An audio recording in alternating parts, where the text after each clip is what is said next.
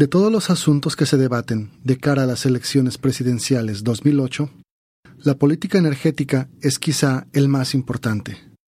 Las economías modernas en todo el mundo, incluyendo la estadounidense, dependen de un flujo constante de energía.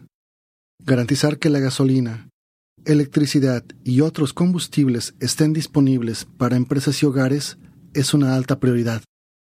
En años recientes, la política energética ha sido un tema controversial por varias razones.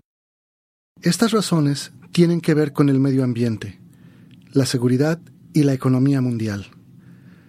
El uso de combustibles fósiles, tales como el carbón y el petróleo, está causando el cambio climático.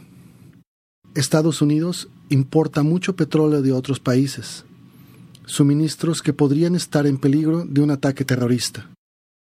Preocupaciones ambientales y de seguridad se complican por la creciente demanda de energía de países en desarrollo, lo que da como resultado un alza en los precios. Los consumidores estadounidenses pagan más por la gasolina, lo que causa que algunos teman que los precios de la energía depriman el crecimiento económico. Y los políticos estadounidenses se sienten más presionados para abordar el tema del cambio climático. Las políticas en materia de energía de republicanos y demócratas deben tener todos estos temas en cuenta. Los candidatos que compiten, el demócrata Barack Obama y el republicano John McCain, favorecen la reducción de las emisiones de gases de efecto invernadero para tratar el cambio climático. Ello exigiría cambiar el sistema actual de dependencia de los combustibles fósiles y utilizar combustibles alternativos. El senador Barack Obama desea reducir el consumo de petróleo en más de 7 millones de barriles al día para 2025 y aumentar la eficiencia del consumo de los automóviles hasta llegar a las 27 millas por galón. También apoya incentivos fiscales para usuarios de combustibles limpios.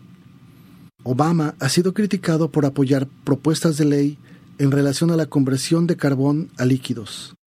Algunos expertos afirman que esta tecnología emite más dióxido de carbono que la gasolina.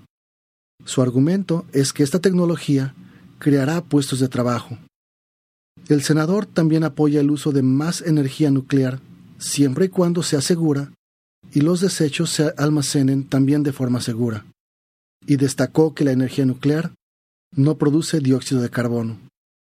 Obama también invertiría en nuevas tecnologías de energías alternativas y aceleraría su comercialización. El senador McCain es coautor de la propuesta de ley Lieberman-McCain sobre custodia climática 2005.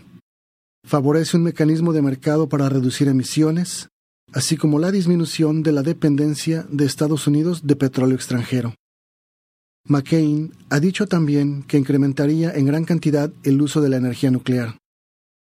Aunque su apoyo a la limitación de emisiones de gases de efecto invernadero choca con las posturas de algunos de sus colegas en el Partido Republicano, considera que un sistema de límites y canje ofrecería al libre mercado el entorno adecuado para innovar y desplegar soluciones en la escala necesaria para evitar la perturbación causada por el cambio climático.